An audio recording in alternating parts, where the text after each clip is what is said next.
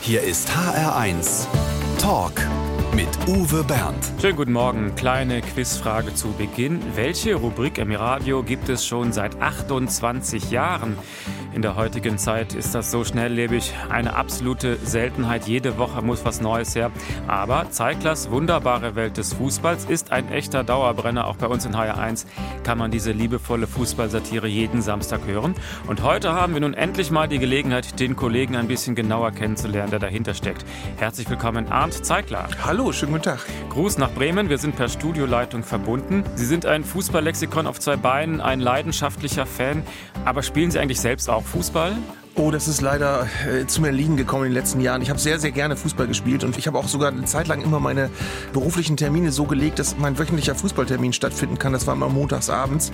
Aber diese Gruppe ist irgendwann auseinandergefallen und dann ist zu viel Arbeit dazu gekommen. Und leider spiele ich jetzt im Moment nicht mehr, obwohl ich sehr gern wieder spielen würde. Verteidigung, Sturm, waren Sie gut? Nein, langsam und jetzt mittlerweile hab, äh, müsste ich auch dringend nochmal ins äh, Trainingslager, bevor ich wieder loslege und müsste ein paar Kilo abnehmen. Also es ist, äh, ja, die Situation ist nicht schön gerade. Haben Sie auch schon mal ein Eigentor geschossen? Oh, da müsste ich lange nachdenken. Ich, mir, ich, mir sind eine Menge Schandtaten gelungen auf dem Platz. Oh, dann eine Schandtat bitte. Ja, ich habe also klassisch versagt in der Verteidigung meines damals noch meines Vereins und ein Gegenspieler, der vier Tore geschossen hat oder so. Sowas ist dann immer mal vorgekommen. Zum Glück nicht so häufig.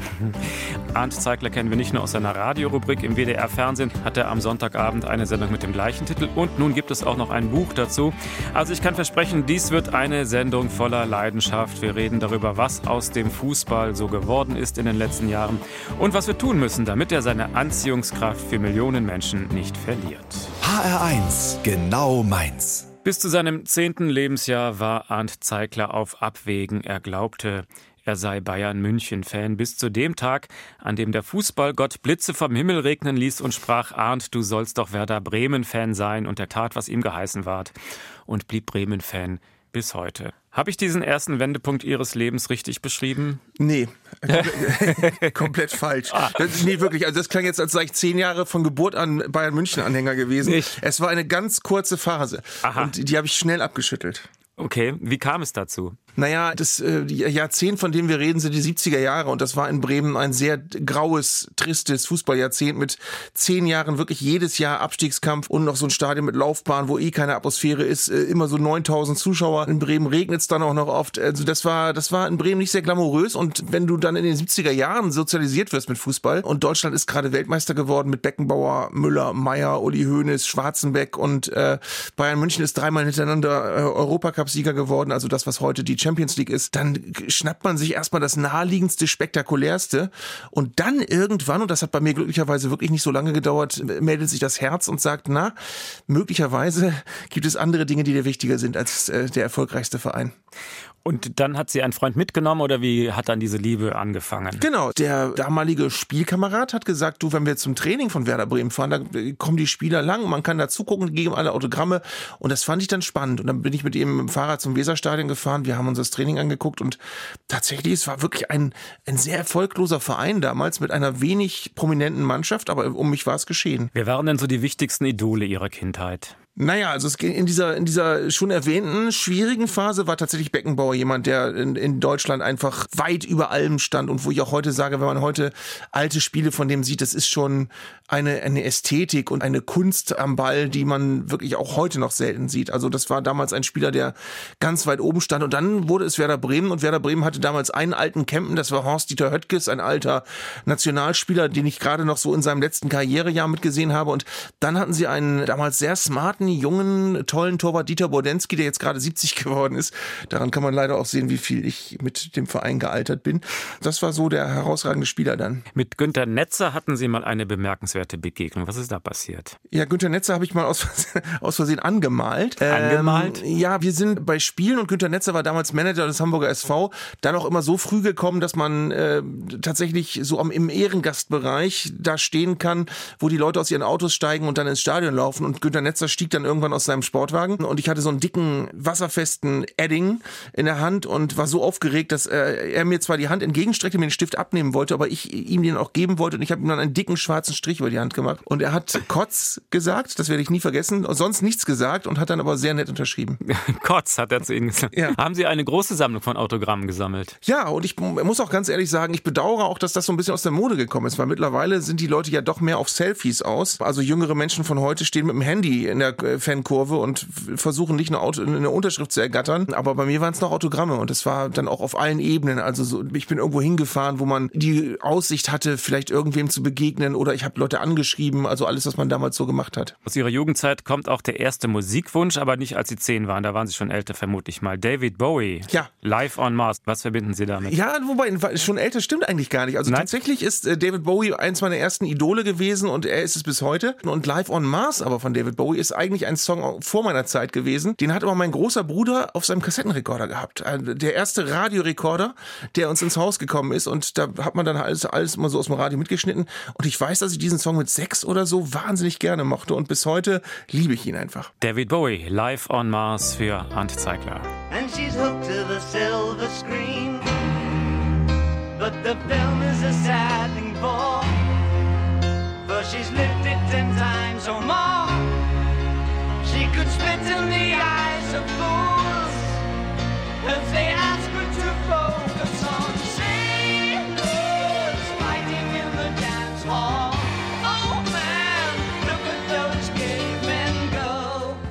Jetzt will ich mal versuchen, die Wurzel dieser merkwürdigen Leidenschaft zu ergründen, die die einen so sehr glücklich macht und die anderen völlig kalt lässt. Irgendwas ist in einem Fußballkopf anders. Äh, wobei glücklich ist vielleicht das Falsche, oder? Bei Bremen haben Sie eigentlich mehr gelitten als glückliche Momente erlebt? Ja, aber das ist ja typisch für Fußball eigentlich, dass man das wirklich mitmacht und äh, mit sich bringt das aber eigentlich immer jede Menge Leid, jede Menge Trauer. Man muss Geld ausgeben, um den Verein hinterherzufahren. Man wird oft enttäuscht. Man setzt manchmal acht Stunden im Auto und sitzt sich eine 0 zu 3 Niederlage an und fährt dann acht Stunden wieder zurück. Na super. Und, und das, das macht man aber mit. Meine Theorie ist tatsächlich, weil man immer die, die Aussicht hat auf ein, ein verheißungsvolles Erlebnis. Und diese Aussicht, diese Hoffnung speist einen das ganze Fußballleben lang. Also eigentlich träumt man ständig von Dingen, die in vielen Fällen nie eintreten. Aber weil sie theoretisch eintreten könnten, treibt uns das um. Klingt fast ein bisschen religiös. Äh, vielleicht auf eine Art. Es hat wirklich was mit nicht einem religiösen, aber schon einem Glauben an etwas zu tun. Und in der Tat ist es auch so, Sie haben äh, mein noch relativ neues Buch erwähnt, dass mir beim Schreiben an diesem Buch klar geworden ist, dass ein befriedigendes Fußballfan-Dasein eigentlich ganz viel damit zu tun hat, dass man einen Glauben an etwas äh, sich bewahrt, weil wir genau das Gegenteil auch ständig sehen können, zum Beispiel in sozialen Netzwerken, wo es eigentlich immer häufiger zu bemerken ist, dass Menschen äh, ja Fußballfans sind, die eigentlich sich über alles aufregen wollen, die gegen jeden pesten, die jeden für einen Trottel halten, der im Verein irgendwas zu sagen hat. Und das stelle ich mir sehr traurig eigentlich vor. Und bei mir ist es eigentlich immer so, bis mir niemand einen ganz klaren Grund gibt, den Glauben zu verlieren, glaube ich immer an handelnde Personen und ich versuche immer eine Nähe innerlich zu den Spielern herzustellen, die ich äh, mag und versuche eben nicht ständig draufzuhauen, wenn mal ein Spiel verloren wird, sondern ich merke, dass für mich Fußball eine sehr empathische und äh, positive Sache sein muss, um wirklich Spaß zu machen und bei vielen Leuten ist es komischerweise nicht mehr so. Ich vermute mal, Bremen-Fans und Eintracht-Fans sind ein bisschen ähnlich, kann man das sagen? Frankfurt hat ja auch eine sehr enge Bindung zu seiner Mannschaft. Ich weiß nicht, ob die Fans ähnlich sind, aber ich habe das Gefühl, die Vereine sind sich nicht so fern, weil ja, meine ich. Ja, es sind zwei Traditionsvereine, die beide tatsächlich versuchen, aus ihren Möglichkeiten das Beste zu machen. Beide Vereine stoßen an Grenzen, wenn man dann eben plötzlich einen von einem Energy Drink Hersteller gesponserten Verein vor sich hat, an dem man nicht mehr vorbeikommen wird und Borussia Dortmund und Bayern München, die wird man auch nicht mehr erreichen. Also das ist tatsächlich schwierig geworden für solche Vereine. Ich zähle da auch noch Köln dazu oder auch noch Schalke, solange sie noch mitspielen dürfen. Also es sind so Vereine, die wirklich äh, von ihrer Vergangenheit leben und die versuchen in der Gegenwart ihren Platz zu finden. Eintracht Frankfurt macht das meines Erachtens wahrscheinlich dank des von mir hochgeschätzten Freddy Bobic auch seit Jahren sehr, sehr gut und ist jetzt Werder Bremen ein ganzes Stück voraus. Äh, bis vor ein paar Jahren war es mal umgekehrt. Aber es ist wirklich eine schwierige Zeit für solche Vereine. Hans Zeigler über seine Leidenschaft.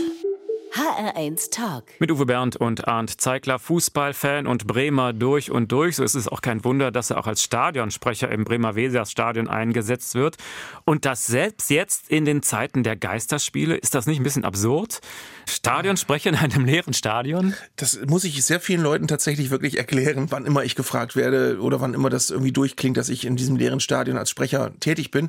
Das ist wirklich komisch. Also es ist auch ein komisches Gefühl. Bei uns in Bremen war dann der Gedanke, dass man gesagt hat, also diese Geisterspiele, die machen mit Sicherheit viel, viel weniger Spaß als Spiele mit Zuschauern. Aber es könnte sein, dass es ein Vorteil ist für die Spieler, die da auf dem Rasen stehen, wenn man so viel Normalität wie möglich hat. Also wenn es nicht totenstill ist und wie auf dem Trainingsplatz klingt, sondern wenn auch trotzdem ein Torjingle läuft, wenn der Sprecher zu hören ist und wenn die Mannschaft eben nicht das Gefühl hat, sie spielt komplett unter Ausschluss der Öffentlichkeit. Und, und was sagen Sie dann, wenn eh keiner zuhört? Ja, es ist, es ist, es ist ein ganz anderes Arbeiten, weil man sich natürlich bei jeder Durchsage klar machen muss, für wen mache ich das eigentlich gerade. Wenn Fans im Stadion sind, ist es völlig klar. Aber wenn nicht, dann ist es so, dass die Durchsagen wirklich eigentlich eher den Spielern dienen. Dass man wirklich den Spielern an die Hand gibt, Leute, ihr seid nicht alleine.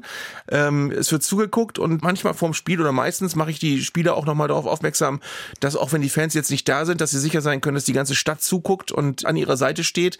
Und das versucht man dann so ein bisschen als Krücke für die nicht vorhandene Stimmung beizusteuern. Jetzt haben wir das Electric Light Orchestra für Sie, Mr. Blue Sky. Was verbinden Sie damit? Das ist eigentlich meine erste richtige Lieblingsband gewesen und äh, das Album vor dem, wo Mr. Blue Sky drauf war, ist, glaube ich, meine erste selbst gekaufte Platte gewesen. Die hieß A New World Record von Electric Light Orchestra. Und ich bin ein bisschen stolz darauf, dass dieser Titel immer noch so toll ist, weil zwischendurch war solche Musik mal fürchterlich uncool und verpönt und ich bin aber dabei geblieben. Mr. Blue Sky für Arndt Zeigler.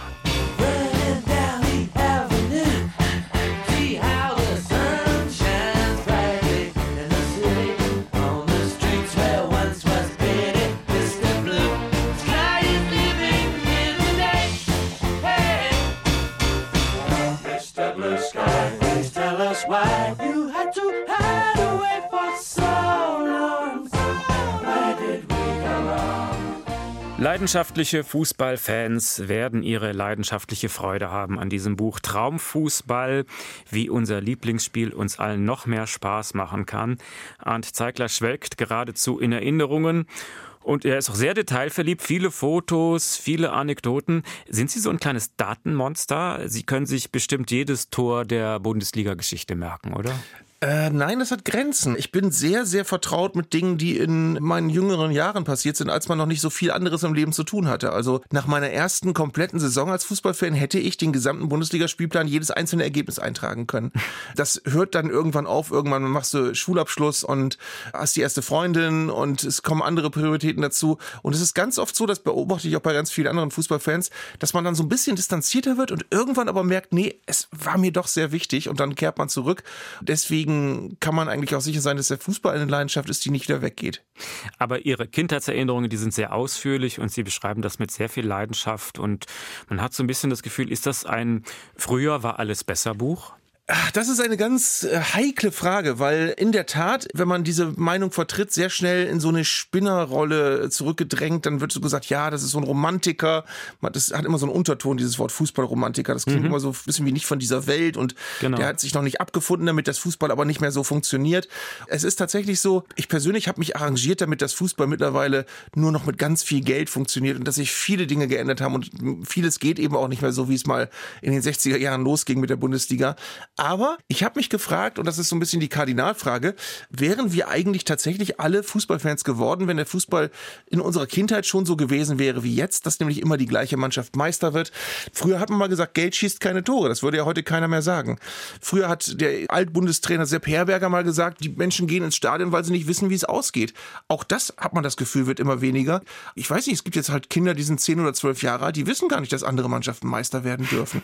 Und das soll auch kein Neid sein gegen Bayern München, aber ich bin der Meinung, da sind so viele Sachen festbetoniert worden, dass ganz viel verloren geht. Und ich erinnere dann immer wieder gern daran, dass es gibt ja immer dieses Standardwerk, dieses Kicker-Sonderheft vor jeder Saison. Und das habe ich mir seit ich, glaube ich, elf bin, jedes Jahr gekauft und durchgearbeitet. Und ich weiß noch ganz genau, dass es früher so war, bis vor, sagen wir mal, zehn, zwölf Jahren, da gab es immer eine Seite, da haben Prominente getippt, wer wird deutscher Meister. Und diese Seite gibt es nicht mehr, weil es keinen Sinn mehr ergibt, Menschen zu fragen, wer deutscher Meister wird. Früher sind da sechs oder sieben Mannschaften genannt worden. Und äh, mittlerweile ist klar, also wenn die Bayern nicht völlig dämlich sind, werden sie es. Und wenn die Bayern völlig dämlich sind, wird's Dortmund. Und, so, und mehr kann im Moment eigentlich fast nicht passieren. Geht es Ihnen irgendwie darum, die Seele des Fußballs zu retten? Ist die in Gefahr? In meinen Augen ist die in Gefahr. Und äh, da haben wir tatsächlich in diesem Jahr 2020 auch dieses sehr unheilvolle Zusammenspiel mit Corona erlebt, was den Zuschauern ja auch ein bisschen das Gefühl verleiht, Notfalls geht's auch ganz ohne euch. Also notfalls spielen die da vor sich hin und es ist dann auch nicht mehr so schlimm, wenn keine Zuschauer da sind. Natürlich finden die Vereine es schlimm, aber es, die Zuschauer bekommen ja das Gefühl, dass sie wegbleiben sollen und dass eben trotzdem weitergespielt wird. Das hat so eine Lethargie gekriegt. Also am Anfang, als das mit den Geisterspielen losging, da haben ja viele Leute befürchtet, na, vielleicht kommen die Fans aber trotzdem zum Stadion und halten sich nicht dran und ist ja nicht. Also wenn ein Geisterspiel ist, dann ist da völliger Totentanz um die Stadien herum. Ab und zu kommt mal einer vorbei und hört, was drin los los ist, aber das ist ja nicht so, dass da irgendein Happening abgeht und die Fans sagen, nein, wir wollen unbedingt in der Nähe sein. Die sitzen jetzt zu Hause und äh, gucken es entweder oder gucken es nicht und man hat das Gefühl, da ist tatsächlich eine Entwicklung im Gange, die müssen wir stoppen, wenn der Fußball nicht Schaden nehmen soll, der nicht wieder zu kitten ist. Der HR1 Talk. Und jetzt wollen wir Arndt Zeigler noch einmal von einer anderen Seite zeigen. Und dabei hilft uns jetzt dieser Herr. Schönen guten Tag, Herr Überraschungsgast. Ich bin der Überraschungsgast. Schönen guten Tag. Ach du liebes bisschen. Schon erkannt. Das ist eine leichte Übung wahrscheinlich, ja? ja? Am Telefon ist Berthold Brunsen. Die beiden kennen sich schon sehr, sehr lange, treten schon seit Jahren auf als die Original-Deutschmacher. Das heißt, die übertragt englische Titel brutals möglichst ins Deutsche. Habe ich das so richtig zusammengefasst? Ani, ist das richtig? Ja, ich hoffe, er fragt uns nicht, wer die Idee hatte. Ja. Wer hatte die Idee? Ja, da würden, da würden, da würden wir jetzt gemeinsam sagen, äh, ich. Und zwar gleichzeitig. Aber mittlerweile ist es gar nicht mehr so toll, die Idee gehabt zu haben, weil mittlerweile ist es gar nicht mehr so erfolgreich, wie es früher. Also früher waren wir mal richtig erfolgreich. Äh, das ist das Bizarre an diesem Projekt gewesen. Es war eine totale Schnapslaune, ohne dass sie mit Alkohol zu tun hatte und äh, eine, eine Schnapsidee, sagen wir mal.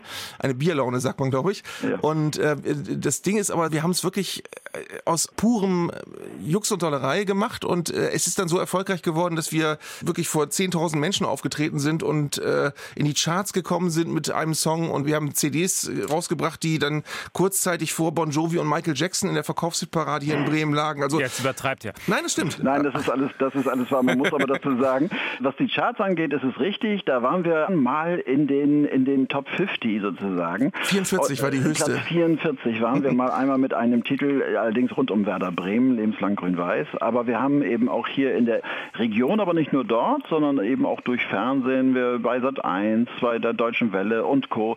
Beim WDR waren wir abends äh, unterwegs, haben unsere kleinen Spielchen, unsere kleinen Songs dort gebracht und waren beide mal irgendwann mal an so einer Schwelle, wo wir gesagt haben, meinen wir das eigentlich ernst? Weil es Menschen gab, die gesagt haben, wollt ihr das nicht beruflich machen. Wir bringen euch aber, groß raus. Aber und das, Schöne, das Schöne, Ani, war, dass wir uns beide, und zwar ohne, dass wir lange drüber nachdenken mussten, sofort einig waren, dass wir gesagt haben, um Gottes Willen, das wir doch nicht professionell. Wir können doch gar nichts.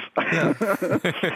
Also man kennt euch unter den Namen Arni und Bert, sehr ja. hübsch. Äh, beschreiben Sie doch mal den Arni. Was ist denn typisch für den? Muss ich dabei sein, wenn das jetzt äh, ja schweigen. Hier. Zehn Sekunden schweigen. Ach Arni, ich könnte so vieles äh, sagen. Mit Arni zusammenzuarbeiten ist auf der einen Seite ein riesengroßer Spaß, weil wir natürlich in den Zeiten, in denen wir zusammen den Blödsinn gemacht haben und wir haben hier jede Woche einen Song rausgebracht, jede jede Menge Spaß Spaß gehabt haben und jeden Menge Blödsinn gemacht haben. Er und da hört der Satz auch schon auf. Äh, nein. er hat einen auch zum Wahnsinn getrieben, so. weil zum Beispiel es Situationen gab, wo wir ähm, eigentlich schon fertig waren mit der Aufnahme für eine CD und Ernie kam dann immer noch mit einem großen Koffer voller Blödsinn an, kleine Geräusche, äh, Tierstimmenklaviere, die dann unbedingt noch in diese CD eingebaut werden mussten und wir waren völlig genervt. Das heißt, wir war in dem Fall neben, neben uns beiden gab es noch ein Producer, den Jörn Becker, der immer sozusagen die CDs gebaut hat. Und äh, wir dann gedacht haben, ach, wir waren doch eigentlich schon fertig. Aber man muss auch im Nachhinein sagen, letztendlich waren diese kleinen Gimmicks, mit denen Ani uns dann auch genervt hat, auch die Sahne obendrauf, die das Ganze dann auch noch ein bisschen ausgemacht haben. Das habe ich eben all die Jahre nie erzählt, dass ich das eigentlich dann doch ganz gut fand. Heute ist der Moment. Eine Aussprache unter den beiden, wird ja mal Zeit. Ja. Also man kann mit ihm auch über andere Dinge reden als über Fußball. Absolut, absolut. Das Schöne, er ist ja nicht nur Fußball begeistert, er ist ja auch Musik begeistert. Er hat eine regelmäßige Sendung hier bei uns bei Radio Bremen, Anis wunderbare Welt des Pop.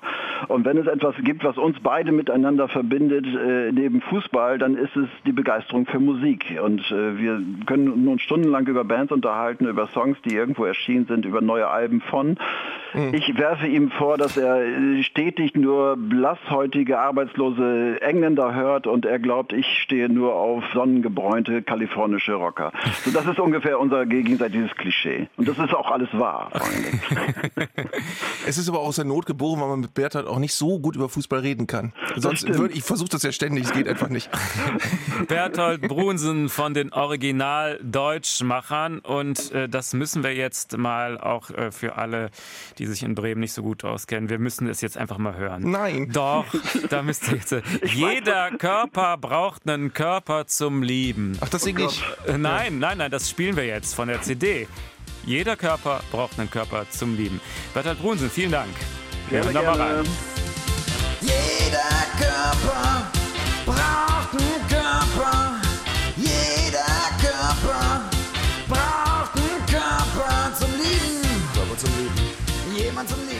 Arndt Zeigler ist heute unser Gast. Seine wunderbare Welt des Fußballs läuft seit vielen Jahren erfolgreich im Radio und im Fernsehen.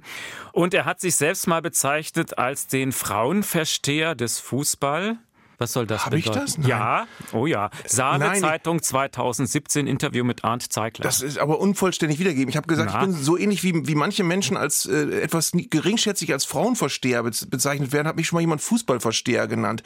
Was ja so ein bisschen ähnlich ist wie Fußballromantiker. Also es hat so ein bisschen was Herablassendes, als würde man versuchen, den Fußball irgendwie nahe zu kommen und äh, dem Fußball zu schmeicheln und den Fußball auf eine Art und Weise zu verstehen, äh, wie es vielleicht ein bisschen aus der Mode gekommen ist. Also Frauenversteher des Fußballs meint, sie haben diese Empathie, sie dreschen nicht ein auf jeden, der mal einen Ball daneben haut. Mittlerweile komme ich mir selbst ein bisschen doof vor, weil ich dieses Wort Empathie so oft benutze. Aber ich habe das Gefühl, dass es A in unserem täglichen Leben und unserer Gesellschaft äh, tatsächlich immer wichtiger wird, dass wir uns besinnen, dass Empathie ein ganz, ganz hohes Gut ist und dass der Umgang miteinander ja Empathie unbedingt erfordert. Und im Fußball sehe ich das genauso. Also ich habe das Gefühl, es ist im Fußball unerlässlich, dass man sich diese Empathie, wenn man sie denn hat und aufbringen kann, dass man sich die bewahrt und dass man eben nicht wirklich vergisst, dass es da auch um Menschen geht. Ich habe zum Beispiel das Gefühl, wenn man Fußballfan ist, viele vergessen, dass Fußball ein Spiel ist, das mit Sport zu tun hat und dass ein Sport äh, eine Sache ist, die auch mit Schwankungen zu tun hat und mit Tagesform und mit Menschen, die auch mal einen schlechten Tag haben können. Und ich habe das Gefühl, es wird tatsächlich bei Fußballern gerne so gesehen, ja, die verdienen viel Geld, da wirft man oben Geld rein und unten muss Leistung rauskommen und wenn das nicht ist, dann drischt man auf sie ein. Ich ärgere mich auch, wenn Spieler schlecht spielen, aber ich würde nie annehmen, dass das ist, weil die zu viel Geld verdienen oder weil sie keine Lust haben, sondern ich würde dann vermuten, ja, da, da ging heute einfach nicht viel zusammen. Das ist bei mir im Beruf auch öfter mal so. Das äh, ist bei Fußballern auch so. Warum sollten die anders funktionieren? Gut, dann füllt jetzt der Frauenversteher des Fußballs gleich den HR1 Fragebogen aus.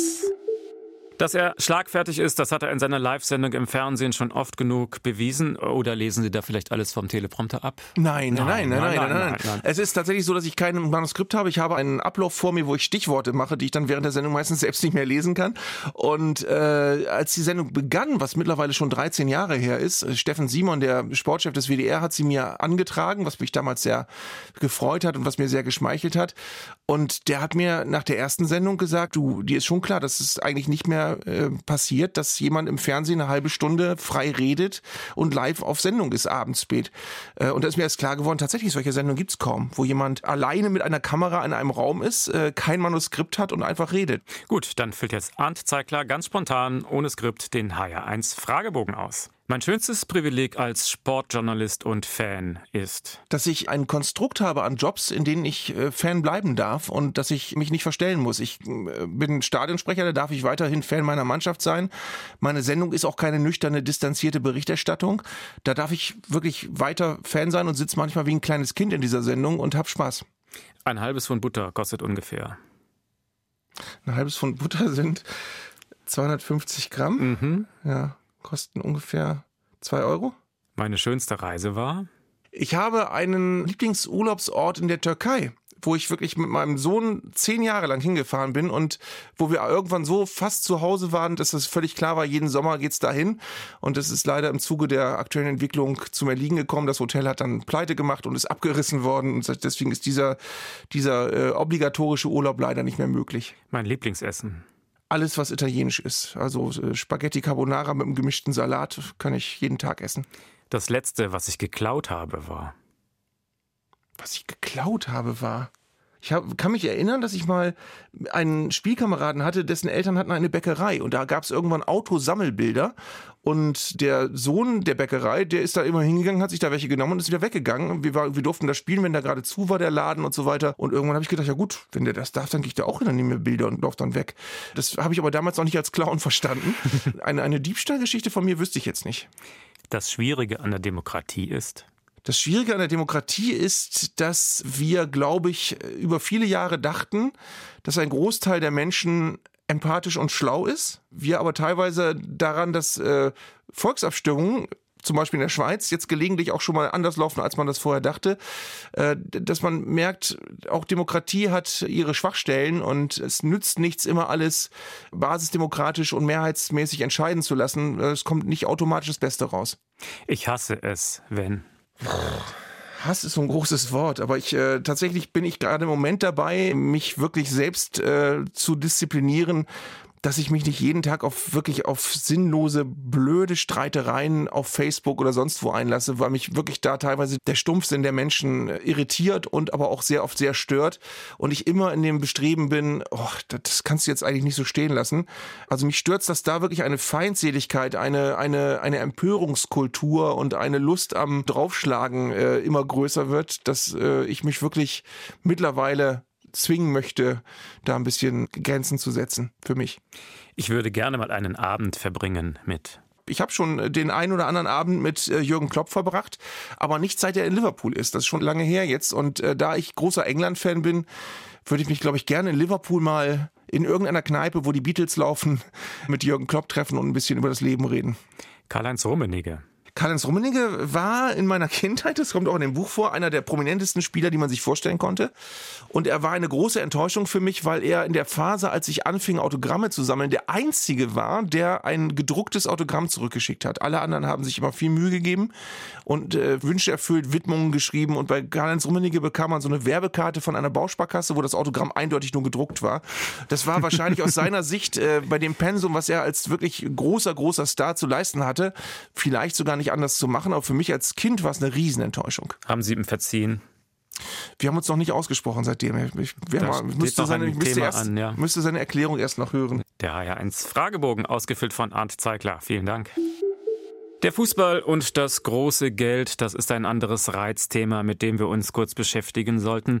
Heutzutage geht es nur noch um die Kohle. Warum gibst du so viel Geld aus, nur damit ein paar Millionäre noch viel reicher werden, die sich doch gar nicht für die Fans interessieren? Arndt Zeigler vertritt in seinem Buch eine interessante These. Er sagt, Früher war es kaum anders, hätte ich nicht gedacht. Naja, die Relationen haben sich ein bisschen verschoben, aber ich weiß ganz genau, dass es in den 60er Jahren, da habe ich mal irgendwann nachrecherchiert, es gibt Artikel aus dem Kicker Sportmagazin von 1963 mit dem Thema Verdienen unsere Fußballer zu viel Geld. Äh, an meinem Geburtstag, original an meinem Geburtstag ist ein Spiegel erschienen mit dem Titelbild Notstand im Fußball. Ist ein großer Fußball drauf. An meinem Geburtstag ist ein ah. großer biografischer Glücksfall. Und äh, da geht es darum, dass der, der, das Geld den Fußball kaputt macht. Und äh, das ist jetzt viele, viele Jahre her. Und ich weiß ganz genau, in den 70ern, als es losging und als ich schon, wie vorhin schon zu hören gewesen war, eine große Sympathie für Franz Beckenbauer entwickelt habe, weiß ich noch ganz genau, was mein Vater gesagt hat, der also Lehrer war und sehr bodenständig. Ja, das ist ein toller Fußballer, aber die verdienen viel zu viel Geld. Und ich weiß auch ganz genau, ich glaube, es war damals so, dass Franz Beckenbauer 400.000 D-Mark im Jahr verdiente. Und das war der Inbegriff einer obszönen Summe, die kein Fußballer verdient hat. Äh, mittlerweile verdienen das Drittligaspieler. Und ähm, ich finde äh, persönlich ganz wichtig, dass man das Geld im Auge behält. Ich finde aber auch wichtig, dass man äh, nicht rübergleitet in sozialen Neid und immer bei Niederlagen dann draufschlägt und sagt, ja, Mensch, die Herren Millionäre, für, für das viele Geld liefern sie solche Leistungen ab. Ähm, man kann nicht auf der einen Seite das System akzeptieren, solange die Mannschaft toll spielt und gewinnt und auf der anderen Seite sagen, so jetzt verdienen sie aber zu viel Geld, wenn sie die Erwartung mal nicht erfüllen. Ich finde aber, ähm, trotz allem, dass wir jetzt an einem Punkt sind, unter anderem auch durch Corona, aber nicht nur, wo wir merken, dass man dieses Rad nicht endlos weiterdrehen kann. Also wir haben Spielertransfers, wo die Spieler nah an einer halben Milliarde gekostet haben oder wo die auf jeden Fall die Summen äh, ins, ins Schwindelerregende gehen. Und äh, vor ein paar Jahren war 200 Millionen eine unfassbare Summe und es geht aber alles immer weiter. Und wenn Corona nicht gewesen wäre, dann wäre wahrscheinlich äh, in, in zwei, drei Jahren der erste Spieler für eine Milliarde Euro gewechselt. Das ist kein absurder Gedanke mehr gewesen. Ähm, und das ist jetzt ein Punkt, wo wir merken, auch durch die tatsächlich die Entfremdung und die Distanz, die äh, entstanden ist, das würden die Leute jetzt, glaube ich, nicht mehr hinnehmen, dass sie jede noch so bizarre und übersteigerte Entwicklung weiter mitmachen und weiter ihr Geld ins Stadion tragen. Ich glaube, jetzt ist der Punkt, wo es wichtig ist, dass man über Gehaltsobergrenzen nachdenkt, dass man diesen Transfersummen Wahnsinn an Ende setzt und dass man jetzt wirklich Regularien ins Leben ruft, die dafür sorgen, dass wir da ein bisschen in gesünderen Bahnen weiterlaufen können. Das heißt, Sie sehen da sogar einen positiven Nebenaspekt der Corona-Krise zweigeteilt. Also ich habe äh, immer gesagt, dass es niemandem helfen würde, wenn jetzt durch die Corona-Krise in der Bundesliga eine Handvoll Vereine komplett kaputt gehen und nicht mehr existieren können, weil die Bundesliga ist was, damit sind wir alle groß geworden. Die Bundesliga gab es bei jedem von uns schon, als er ein Kind war, es sei denn, man ist äh, vor 1963 geboren. Es ist was, das haben wir alle lieb gewonnen und das haben wir alle unser Leben lang verfolgt und äh, wenn jetzt aber durch Corona von 18 Bundesligisten vielleicht nur noch sieben übrig sind, weil die ihr Geld von anderswoher bekommen und gar nicht so sehr drauf draufschauen müssen, dann haben wir was verloren, was so schnell nicht wieder zu reparieren ist.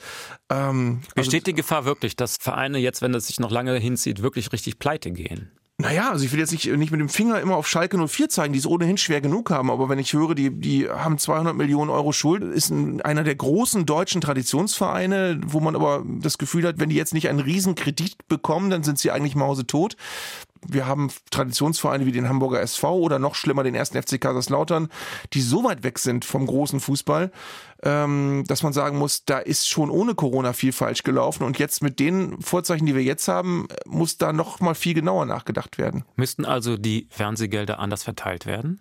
Ja, das ist ja ein viel diskutiertes Thema. Ähm, ich bin der Meinung, dass man natürlich wertschätzen sollte, dass die Bayern eine große Rolle spielen im europäischen Fußball. Ich bin aber andersrum der Meinung, dass die Wettbewerbsfähigkeit der Bayern mit den ganz großen anderen europäischen Mannschaften aus Paris oder Manchester nicht auf Kosten der Bundesliga gehen darf. Also es darf nicht sein, dass die Bayern sagen, wir können nach wie vor mit den ganz großen Playern im europäischen Fußball mithalten, aber sind dadurch so aufgepumpt, dass in der Bundesliga längst keiner mehr äh, das spannend findet, wer gewinnt, weil immer klar ist, was passiert. Das ist tatsächlich äh, eine Sache, die nicht passieren darf. Man kann ja bei jedem Verein grob sagen, wie viel Geld in die Mannschaft investiert wurde und das ist meistens dann auch identisch mit der der Abschlusstabelle. Da ist kein großer Unterschied. Arndt Zeigler in HR1. HR1 Talk. Mit Uwe Bernd und Arndt Zeigler, alter Radiokollege aus Bremen. Und wir haben es schon gehört, seine zweite Leidenschaft ist die Musik. Zeiglers wunderbare Welt des Pop ist eine Sendung bei den Kollegen von Radio Bremen. Ist Radio nicht viel toller als das blöde Fernsehen? Radio war für mich immer das Herzensmedium eigentlich. Ich wollte als, also ich meine, es gibt ja viele Menschen, die davon träumen, irgendwann mal beim Fernsehen zu landen. Das ist allerdings auch, muss man dazu sagen, ja mittlerweile keine so große Kunst mehr wie noch früher. Also als ich klein war, gab es drei Programme und man musste richtig gut sein und richtig was gelernt haben, um im Fernsehen äh, eine Rolle zu spielen. Mittlerweile muss man eigentlich nur äh, eine Vollmeise haben und kriegt eine eigene Show, wenn man Glück hat, auf irgendeinem Privatsender. Oder wird permanent in den Reihe um in diese vielen einschlägigen Formate ähm, eingeladen, wo man beim Zuschauen merkt, wie einem das Gehirn abstirbt. Das hat es früher ja so nicht gegeben, aber bei mir war tatsächlich immer das Radio das Medium meiner Wahl und ähm, ich bin so ein bisschen traurig auch da. Auch da bin ich wirklich ein Romantiker, dass es zum Beispiel die gute alte Mittelwelle eigentlich nicht mehr gibt. Ich habe früher, ich habe mir früher einen Kurzwellenempfänger angeschafft, um ferne Sender zu hören. Mittlerweile muss man die gar nicht mehr über eine teure Antenne ansteuern, sondern man kann sie einfach im Internet anwählen und hört sie dann. Klingt viel besser. Äh, ja, die, also die Entfernungen sind kleiner geworden, aber dadurch ist auch das Fernweh kleiner geworden, was man früher haben konnte. Ich habe mir noch wirklich Antennen gebaut, um im Sender empfangen zu können, die ich sonst in Bremen nicht hätte empfangen können. Diese Romantik ist so ein bisschen verloren gegangen, aber Radio war für mich immer, und zwar seit ich 10, 11, 12 war, das, wo ich hin wollte. Und äh, dass ich das bis heute machen darf, ist ein großes Glück. Fernsehen wollte ich eigentlich nie, weil ich immer so das Vorurteil hatte, Fernsehen ist irgendwie eine eitlere und oberflächlichere Angelegenheit. Also da sind dann immer die Leute, die auch wirklich gut frisiert sein müssen und die nicht in der Nase bohren dürfen, während sie auf Sendung sind. Und Radio habe ich immer als sehr viel entspannter und unaufgeregter empfunden und als äh, eigentlich das gemütlichere Medium. Sie bohren im Radio in der Nase? Aber ich, ich das möchte ich nicht verraten. Ich könnte aber, und es würde keiner merken. Gut, spielen Sie den nächsten Titel auch manchmal in Ihrer Radiosendung oder bezieht sich das auf das Seelenleben eines Bremen-Fans? Ever Changing Moods. Das ist wiederum äh, Paul Wellers Band The Style Council. Paul Weller ist äh, mittlerweile seit vielen Jahren ein Solo-Interpret und der ist äh, so nach meinen Teenie-Idolen dann irgendwann im Erwachsenenalter dazu gekommen, als jemand, den ich bis heute sehr verehre, der sich immer wieder neu erfunden hat musikalisch und das ist Musik, die auch in meiner Sendung läuft, ja. Und das ist für mich ein absoluter gute Laune-Titel. Style Council, Ever Changing Moods für Arndt Zeigler. Oh,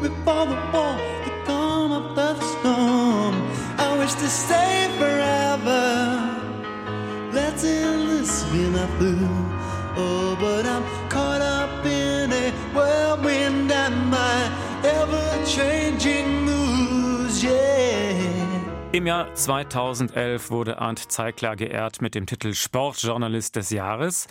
Dazu braucht man natürlich so eine gewisse journalistische Distanz. Kommt es bei Ihnen manchmal vor, dass der Fan und der Journalist in Ihnen einen Konflikt haben?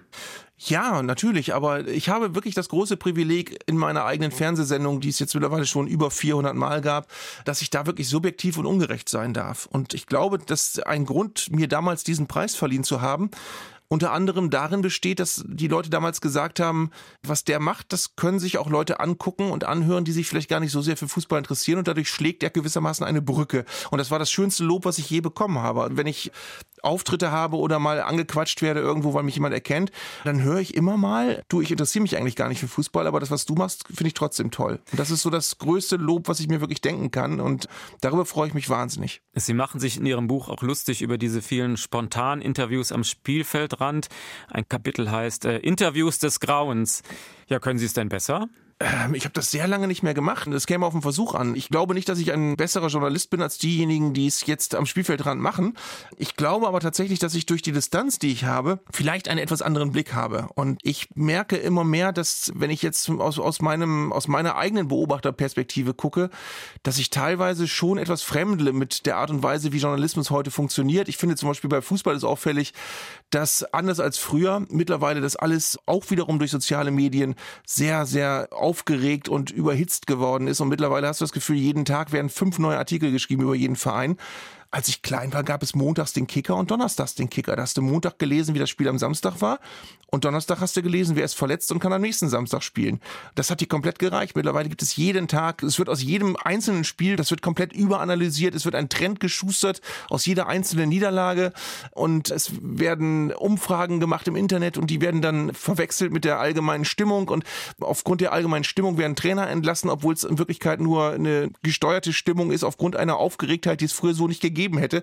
Mir ist es manchmal alles etwas zu oberflächlich geworden. Da versuche ich dann tatsächlich, mich auch wirklich mehr reinzuversetzen in denjenigen, der da gerade auf dem Platz entweder versagt hat oder nicht versagt hat.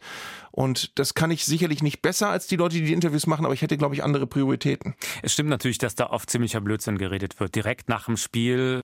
Aber gleichzeitig leben sie ja davon. Ohne diese hirnlosen Sportleraussagen wäre ihre Rubrik im Radio ja ziemlich langweilig. Ach, ich könnte auch ganz gut leben mit äh, Sportlern, die permanent Geistreiches sagen. Das ist, äh, das wäre jetzt nicht schlimm.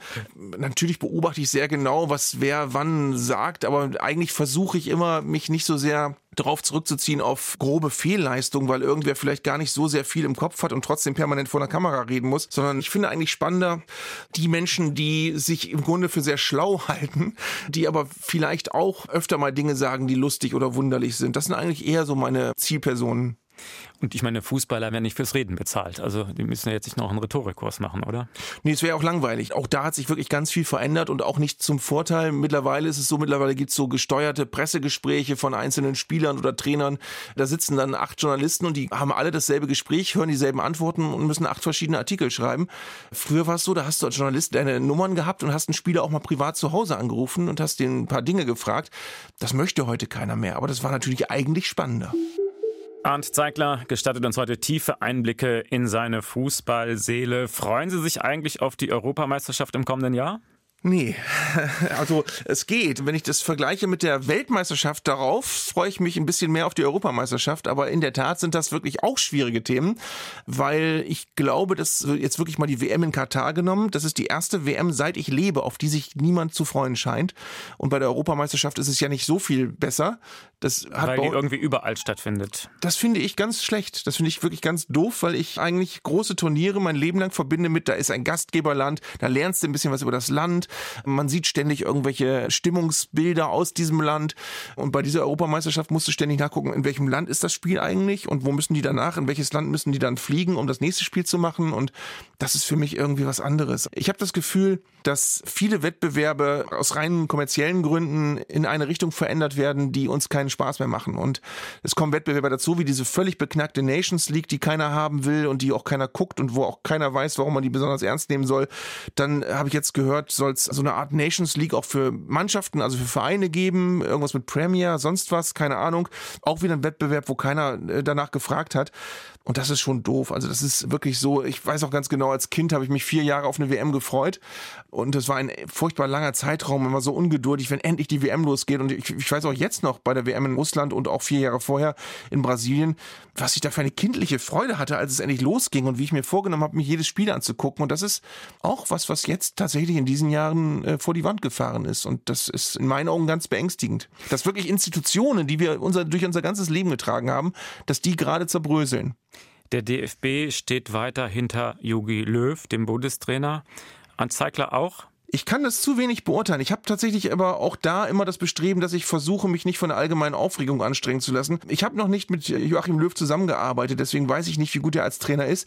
Ich finde aber immer, es scheint bei ihm so zu sein, dass nahezu alle Spieler, die unter ihm spielen und gearbeitet haben, von ihm überzeugt sind. Und da sage ich mir, okay, das ist in meinen Augen ein wichtigeres Kriterium als eine Boulevardzeitung, die Stimmung gegen ihn macht. Und es gibt dann auch noch so Parameter, die ich auch wichtig finde zu beachten. Es hat ein sehr geschätzter Kollege von mir neulich mal ausgerechnet, dass Yogi Löw einen Spielerpool zur Verfügung hat, wenn man jetzt mal die fünf größten deutschen Mannschaften nimmt und die Startformation, da waren es in den letzten Wochen immer so 18 Spieler, die er theoretisch aus diesen fünf Vereinen hätte nehmen können. Und von denen sind aber die über die Hälfte schon über 30 gewesen. Bei Frankreich sind es 50 Spieler, aus denen der Trainer da auswählen kann. Das ist schon was anderes als 18. Deswegen muss man sich fragen, A, arbeitet Jogi Löw gut? Das finden, wie gesagt, viele. Aber B vor allem, hat er denn eine große andere Wahl, als die Spieler zu nehmen, die er gerade hat? Da werden dann so Diskussionen aufgeblasen. Im Moment ziehen sich ja alle daran hoch, dass er unbedingt Thomas Müller und Mats Hummels und Jerome Boateng wiederholen soll. Nur wenn er die wiederholt, dann hat er diese drei Spieler bei der nächsten WM mit 34 Jahren im Kader. Wenn das schief geht, sagen alle, ja Mensch, klar, die Mannschaft war viel zu alt. Also er hat es nicht leicht. Möglicherweise hat er Fehler gemacht, aber möglicherweise würde jeder andere Trainer, den man jetzt holt, auch wieder Fehler machen. Deswegen sage ich, das müssen die Leute wirklich bewerten bewerten, die mit ihm zusammenarbeiten. Und ich glaube tatsächlich, dass niemand ihn im Amt lassen würde, nur weil er ein netter Kerl ist. Also ich glaube schon, eine gewisse Qualität muss er haben. Und ich respektiere das. Anzeigler, herzlichen Dank für diesen tiefen Einblick in die wunderbare Welt des Fußball. Am Schluss ist es üblich, dass unser Gast eine klitzekleinigkeit auswendig aufsagt. Ach herrje. Ach herje.